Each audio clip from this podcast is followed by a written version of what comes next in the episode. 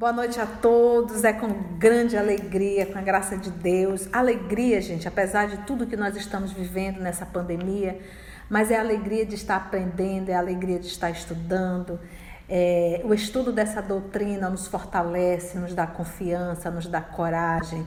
E cada dia, vocês de outros estados que estão passando por esse tsunami da, da Covid, nós aqui em Manaus já passamos. E é confiar, confiar em entregar e cuida da tua saúde mental também. Então, vamos elevar o nosso pensamento, porque hoje nós estamos estudando, vamos iniciar o nosso estudo da obra O Livro dos Espíritos. Nós estamos na introdução e hoje nós vamos estudar o item 4, tá bom? Da introdução. E hoje é exatamente 15 de março de 2021. É, a titia tem ajuda hoje. Nós estamos hoje em três pessoas encarnadas, mais os desencarnados, porque hoje nós nos reunimos para gravar os estudos e é bem melhor a gente dividir a responsabilidade, né? Então, são duas amigas muito queridas que estão aqui nos ajudando. Então, vamos é, envolver a nossa irmã Carla, que ela irá fazer a nossa oração de abertura. Mestre amado, te agradecemos mais uma vez essa oportunidade de aprendizado, de estudo e de convivência. Abre o nosso entendimento, ajuda-nos a compreender e principalmente a vivenciar esses ensinamentos. Que os amigos espirituais nos inspirem e nos ajudem a melhor divulgar essa doutrina. Que assim seja. Então vamos lá. Ainda na introdução, se os fenômenos com que nos estamos ocupando se tivesse limitado ao movimento dos objetos, teriam permanecido, como dissemos, no domínio das ciências físicas. Mas não foi isso que aconteceu. Cabia-lhes colocar-nos na pista de fatos de ordem singular. Acreditaram haver descoberto não sabemos pela iniciativa de quem, que a impulsão dada aos objetos não era somente o produto de uma força mecânica cega, mas que havia nesse movimento a intervenção de uma causa inteligente. Uma vez aberto, esse caminho era um campo inteiramente novo de observações. Era o véu que se levantava de sobre muitos mistérios. Haverá, com efeito, uma potência inteligente? Tal a questão. Se essa potência existe, qual é ela? Qual a sua natureza? A sua origem? Está acima da humanidade? Tais são as outras questões que decorrem da primeira. As primeiras manifestações inteligentes se produziram por meio de mesas que se levantavam e, com um dos pés, davam determinado número de pancadas, respondendo desse modo sim ou não, conforme fora convencionado a uma questão proposta. Até aí, Nada de seguramente convincente para os céticos, porque podia acreditar-se no efeito do acaso. Em seguida, obtiveram-se respostas mais desenvolvidas por meio das letras do alfabeto. Então, para para pensar, uma mesa que ficava em um pé só, era feita uma pergunta e a pergunta vinha acompanhado assim: se for sim, dê um toque, se for não, Dois toques. Até aí, nada de seguramente convincente para os céticos, porque podia acreditar-se no efeito do acaso. Em seguida, obtiveram-se respostas mais desenvolvidas por meio das letras do alfabeto, dando o objeto móvel um número de pancadas correspondente ao número de ordem de cada letra Chegava-se a formar palavras e frases que respondiam às questões propostas. A exatidão das respostas e sua correlação com as perguntas causaram espanto. O ser misterioso que assim respondia, interrogado sobre a sua natureza, declarou que era espírito ou gênio. Deu o seu nome e forneceu diversas informações a seu respeito. Porque, gente, era demorado realmente. Então, se fosse a letra D, aí alguém anotava D. Se fosse, por exemplo, a letra A, e assim ia formando as palavras. Por exemplo, de repente a, a, ele ia montando a palavra e de repente ele dizia: essa palavra quer dizer, por exemplo, carregado, aí. Então ele já anotava carregado. Entendeste? Que era para facilitar. Então a gente percebe que as comunicações eram lentas. Mas a gente pergunta, e já falamos isso, era necessário que fosse dessa forma, porque a espiritualidade ela estava lidando de uma forma lúdica realmente, é, construindo a crença da certeza da comunicabilidade dos espíritos. Então, não tinha como pular, era necessário assim. Lembra que a comunicabilidade dos espíritos não começou na, na, com a codificação. Se nós formos estudar o Egito, já havia. Se nós formos estudar o Pentateuco mosaico, o Deuter, Deuteronômio, nós vamos ver o que? Moisés proibindo a evocação dos mortos. Porque a... Ninguém proíbe o que não existe. Exatamente. Então, para você ver que eles faziam a evocação, tá lá, tá lá. Ele proibiu. Então, isso sempre aconteceu. Só que aqui agora, você pensem que nós estamos em Paris, a cidade de luz, a cidade dos intelectuais. Era necessário que começasse lá. Se começasse aqui no Brasil, Tupiniquim, ninguém ia entender nada. Lembra que nós estamos no século XIX, o Brasil está com 400 anos. Então era necessário lá, porque ela tinha que tomar essa forma de pesquisa, de ciência, entendestes? E aí a gente vai observando a, a paciência e a calma da espiritualidade com a revelação. Agora me ocorreu também agora que por conta do iluminismo, de todo aquele desprezo pelo que era transcendental tinha que começar dessa forma material, material. batendo, exatamente, para poder exatamente. ter um chamar atenção base. mesmo. É. Porque se fosse de outra forma, como falou, no Egito, na Índia, sim, isso sim. já é muito comum. Já era muito na comum. China. É. Então ali não, não interessa. Era onde era a ciência era o foco. Era o e foco, Era lá. exatamente. Tinha que vir de uma forma racional, né? Vamos lá. É... A exatidão das respostas, então, e sua correlação com as perguntas causaram espanto. O ser misterioso, eu voltei um pouquinho, tá? O ser misterioso que assim respondia, interrogado sobre a sua natureza, declarou que era espírito ou gênio. Deu seu nome e forneceu diversas informações a seu respeito. Esta é uma circunstância muito importante a notar. Ninguém havia então pensado nos espíritos como um meio de explicar o fenômeno.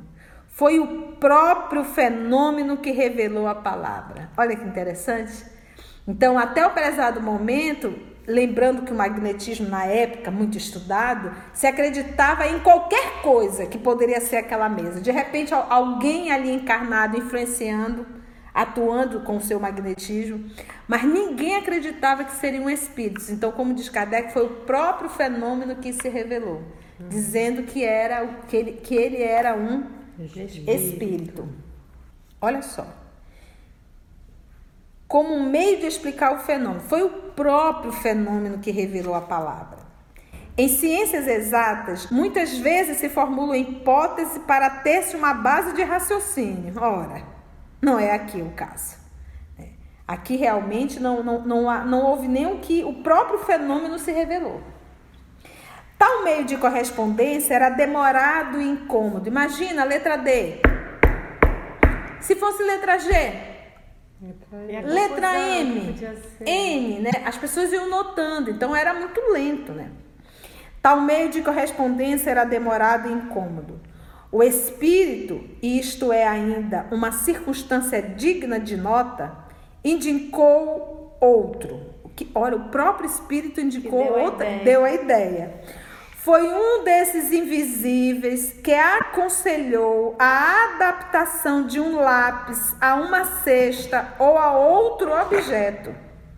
A cesta, colocada sobre uma folha de papel, é posta em movimento pela mesma potência oculta que faz mover as mesas, mas em vez de um simples movimento regular, o lápis traça por si mesmo caracteres, formando palavras, frases e discursos inteiros de muitas páginas, tratando das mais altas questões de filosofia, de moral, de metafísica, só para a gente lembrar, metafísica, conhecimento das coisas, tá? Conhecimento das causas primeiras, tá?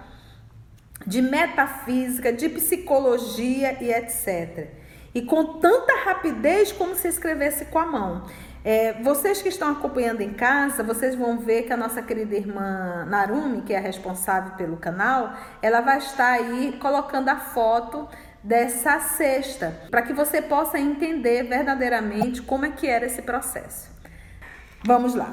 Então, olha só o trabalho que era. Então, e quem deu a ideia do segundo passo foram os próprios o quê? Espíritos. Espíritos. O fenômeno. Foi o próprio fenômeno. Foi o próprio fenômeno. É, o próprio fenômeno Chega, conduzindo. Tô cansada. Imagina a paciência dele. Tem tanta né? coisa para falar e é. a gente vai ficar nessa bateção. Nesse, nesse bate-bate, né? Mas era necessário. Uhum.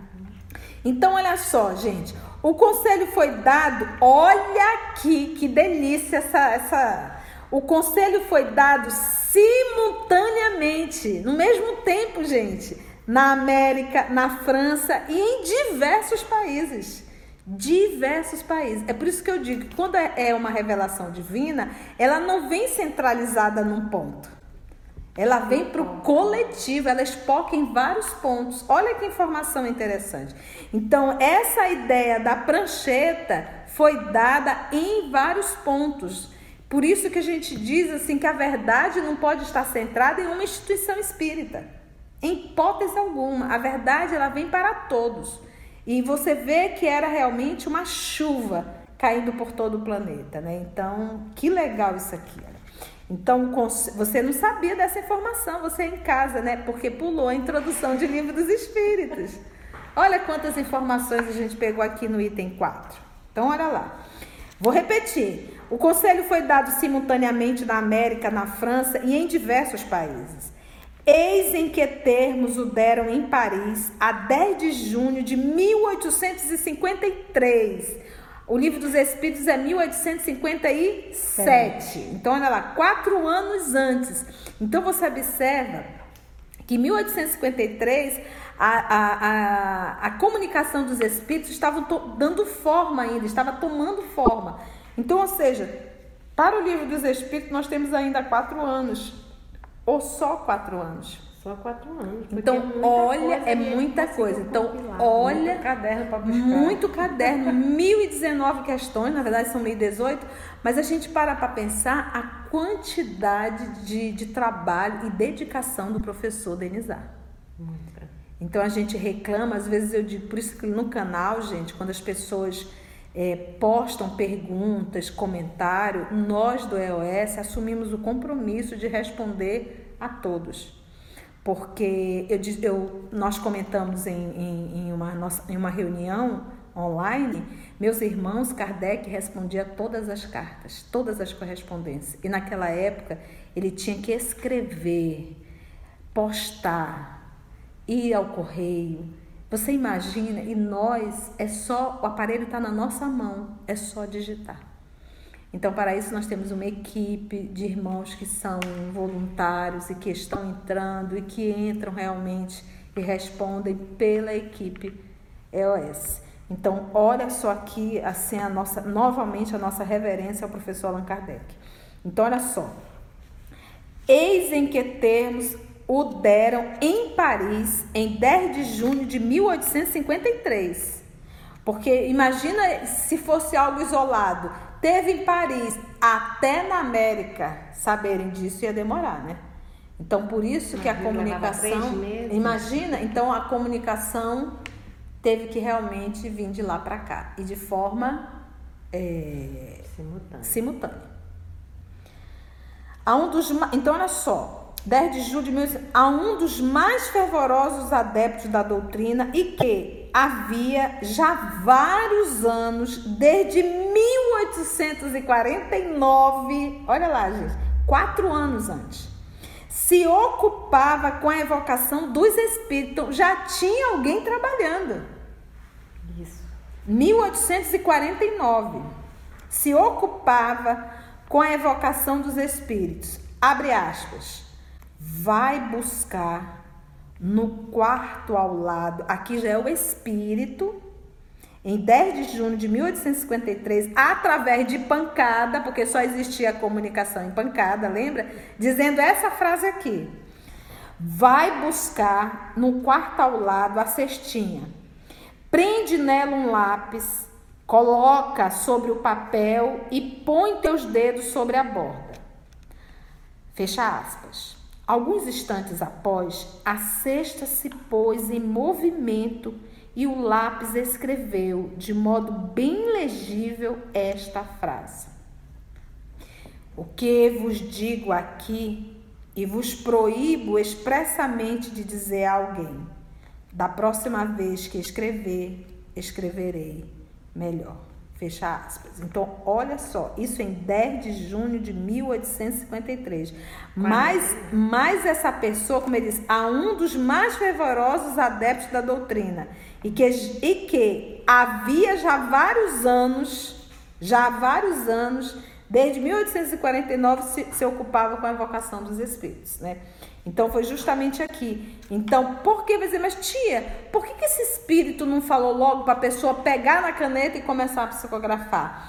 Eles tinham que comprovar que não provinha do, do ser humano, do médium. gente tinha que primeiro chamar a atenção. Chamar a atenção. Pensar escrevendo é como ele vai continuar. Então imagina, ele pegava uma cesta, ali ele colocava, o, amarrava ali o lápis na altura exata, colocava o papel e aí a pessoa vinha e colocava a mão sobre a cestinha e a cesta começava a porque você imagina, se eu pego na caneta, eu consigo escrever. Mas como é que você vai conseguir escrever pegando numa cesta? A coordenação, e isso era feito de forma rápida. Como o objeto a que se adapta o lápis não passa de mero instrumento, sua forma e natureza são completamente diferentes. Se é uma cesta redonda, se é uma cesta quadrada, isso era. Procurou-se a disposição mais cômoda e foi assim que muitas pessoas passaram a usar uma prancheta, que também saiu da cesta para a prancheta. Nossa irmã Narumi irá colocar a foto para vocês acompanharem. A cesta ou a prancheta só podem ser postas em movimento sobre a influência de certas pessoas, dotadas para isso de um poder especial, as quais se designam pelo nome de médios, ou seja, para esse trabalho eu preciso de um médio de efeitos físico, porque há um contato. Então, para quem não entende, vai lá no livro dos médios e nós estamos exatamente estudando esse capítulo no nosso canal, falando sobre os efeitos físicos, tá bom? Então, olha lá. Então, não basta eu ter uma cesta, não basta eu ter uma caneta e não basta eu ter a vontade. É necessário que tenha um espírito desencarnado e um médium para doar esse fluido, porque é a combinação do fluido do espírito com o fluido do médium. Isto é, meios ou intermediários entre os espíritos e os homens. As condições que facultam esse poder se prendem a causas ao mesmo tempo físicas e morais, ainda imperfeitamente conhecidas, porquanto se encontram médios de todas as idades, de ambos os sexos e em todos os graus de desenvolvimento intelectual. É, além disso, uma faculdade que se desenvolve pelo exercício. Vamos comentar aqui duas coisinhas. Volta aqui quando ele fala. As condições que facultam esse poder se prendem à causa, ao mesmo tempo física e também de ordem o que? Morais. Qual é o propósito? Porque ainda imperfeitamente conhecidas, imperfeitamente, porquanto se encontram médio de todas as idades, de ambos os sexos e em todos os graus de desenvolvimento intelectual. Então, a faculdade mediúnica, ela é neutra. As pessoas às vezes acham que o fato de fulano ser médio é um espírito evoluído. A gente, isso não, nunca isso foi dito ou escrito qualquer obra do professor Allan Kardec. A faculdade mediúnica, ela é neutra, ela é uma predisposição orgânica. Isso é um fato, é uma predisposição. O que dá qualidade moral à mediunidade é justamente o uso que o médium faz dela. A forma, né? E assim, queridos amigos, nós, com a graça de Deus, finalizamos a introdução do capítulo, o item 4. Agradecemos infinitamente a, a Deus, nosso Pai, a Jesus, o nosso Mestre, e a espiritualidade amiga que nos conduziram em mais um estudo. Um grande abraço da tia, um abraço das meninas que também estão aqui e até o nosso próximo encontro, se Deus assim nos permitir.